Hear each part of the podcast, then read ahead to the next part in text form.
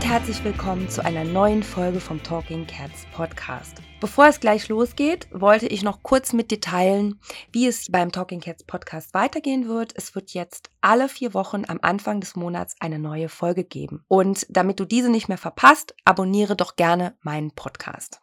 Und heute geht es um ein persönliches Thema, nämlich um das Helikopter-Katzenelternsein. Langes Wort. Und ähm, ich erzähle dir, wie du erkennen kannst, ob du eine Helikopter-Katzenmutter bist.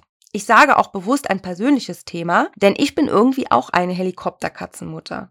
Und alles hat letztes Jahr mit Corona angefangen und damit auch mit der Homeoffice-Zeit. Ich war jeden Tag zu Hause und hatte deshalb auch richtig viel Zeit, meine Katzen zu beobachten. Außerdem fing Olala an, ihr Verhalten zu ändern und ähm, eine Reihe von Untersuchungen und oft ernüchternden Blutergebnissen trug nicht gerade dazu bei, dass ich gechillter wurde. Mittlerweile wissen wir, Olala hat eine beginnende CNI, also eine chronische Nierenerkrankung. Und da gibt es eben auch mal Tage, wo es ihr nicht so super geht. Und dann schaue ich, wie oft war sie heute am Wassernapf, wie sitzt sie da, wie oft war sie auf der Toilette, wie groß sind die Urinklumpen und so weiter. Klingt ganz schön nach Helikoptern, oder? Und vor allem dann, wenn die Katze diese Übervorsorge merkt und spürt. Das ist dann nämlich kontraproduktiv. Aber wie genau unterscheidet man Helikoptern eigentlich von normaler Fürsorge? Das erkläre ich dir jetzt. Hier einmal die wichtigsten Merkmale des Helikopterelternseins. Die Katze wird zum Beispiel ständig beobachtet und die Halter wissen zu fast jeder Sekunde, wo sich die Katze aufhält. Beim kleinsten Miauen der Katze wird aufgesprungen und nachgeschaut, was los ist. Treppenaufgänge oder Brüstungen werden verbarrikadiert, damit die Katze nicht stürzen kann. Es wird auch nicht mehr in Urlaub gefahren, weil man die Katze ja nicht alleine lassen kann oder will.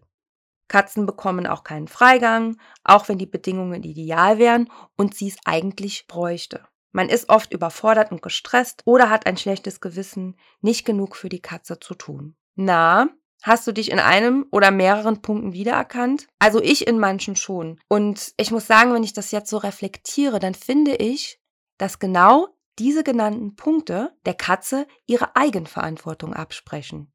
Wäre es nicht besser, der Katze ab und an mal zuzutrauen, dass sie ein eigenständiges Lebewesen ist? Jetzt mal unabhängig von den Grundbedürfnissen wie Futter, Toilette säubern und so weiter.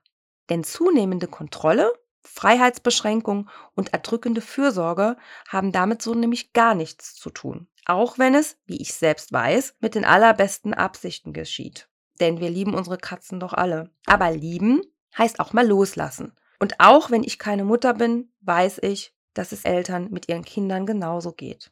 Aber hilft es wirklich, Kinder oder in unserem Fall Katzen den ganzen Tag vor potenziellen Gefahren, schlechten Erfahrungen oder Fehlern zu bewahren, die das Leben bereithält? Ein gesundes Selbstvertrauen kann so weder Kind noch Katze aufbauen. Außerdem erziehen wir unsere Katzen so auch zu unsicheren Tyrannen, die mit Frustration, zum Beispiel warten aufs Fressen, gar nicht umgehen können, sich vielleicht gar nicht alleine beschäftigen können und irgendwann lautstark Dauerbespaßung einfordern. Und das dann meistens morgens um 5 Uhr vor der Schlafzimmertür oder im Schlafzimmer. Und du bleibst als Übermutter auf der Strecke, weil du fertig mit den Nerven bist und dir keine Auszeiten gönnst, dich ständig um deine Katzen sorgst und deshalb nicht zur Ruhe kommst. Das ist die totale, wie ich sage, Low Frequency, die deine Katzen energetisch auch spüren. Was können wir also tun, um gelassener zu werden? Hier ein paar Tipps von mir, wie du fürsorglich, aber nicht überfürsorglich handelst. Und versprochen, ich habe mit dem einen oder anderen auch schon angefangen. Such dir doch hier am Anfang einfach eine Sache raus, die du verändern möchtest und setz dir ein Mini-Ziel ohne Stress. Denn keiner soll sich um 180 Grad drehen.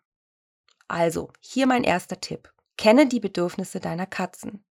Zum Beispiel auch das nach Ruhe und Selbstbestimmung. Und respektiere diese.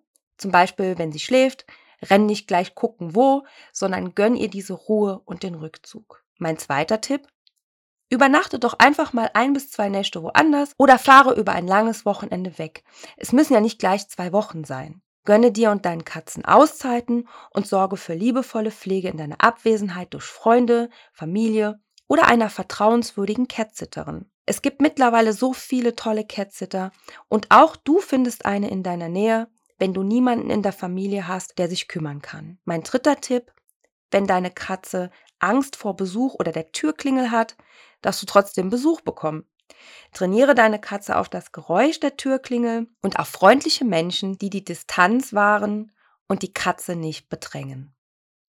Das geht übrigens auch hervorragend mit Klickertraining. Und wenn du dazu Fragen hast, sprich mich gerne an. Und hier mein vierter und letzter Tipp. Wenn die Bedingungen gut sind oder du einen großen Garten hast, den du absichern kannst, gewähre deiner Katze Freigang, wenn sie ihn braucht. Es gibt ja auch Katzen, die brauchen keinen Freigang, wie zum Beispiel meine beiden. Denen reicht es, ein bisschen in den Garten zu gehen und nach ein paar Minuten kommen sie auch wieder rein oder sie gehen zusammen mit mir raus und genießen dann das Zusammensein im Garten, aber dass die jetzt weit weg vom Haus sein müssen, also das ist nicht der Fall bei uns. Und deshalb auch hier ist es wichtig, die Bedürfnisse der Katze zu kennen und zu schauen, braucht sie Freigang oder nicht. Und wenn du zum Beispiel einen Balkon hast, dann sichere ihn gut ab, denn auch hierfür gibt es mittlerweile sehr gute und professionelle Unterstützung. Für mich persönlich ist der erste Punkt sehr wichtig, denn ich oder wir gönnen uns auch viel zu selten oder fast keine Auszeiten. Und auch ich darf das wieder lernen. Denn wir alle lieben unsere Katzen und sind immer für sie da. Und wenn du meinen Podcast hörst, bin ich mir sicher, dass es so ist. Und trotzdem, Auszeiten sind wichtig und gerade nach dem letzten Jahr mehr als nötig. Also, hab Vertrauen und lass los.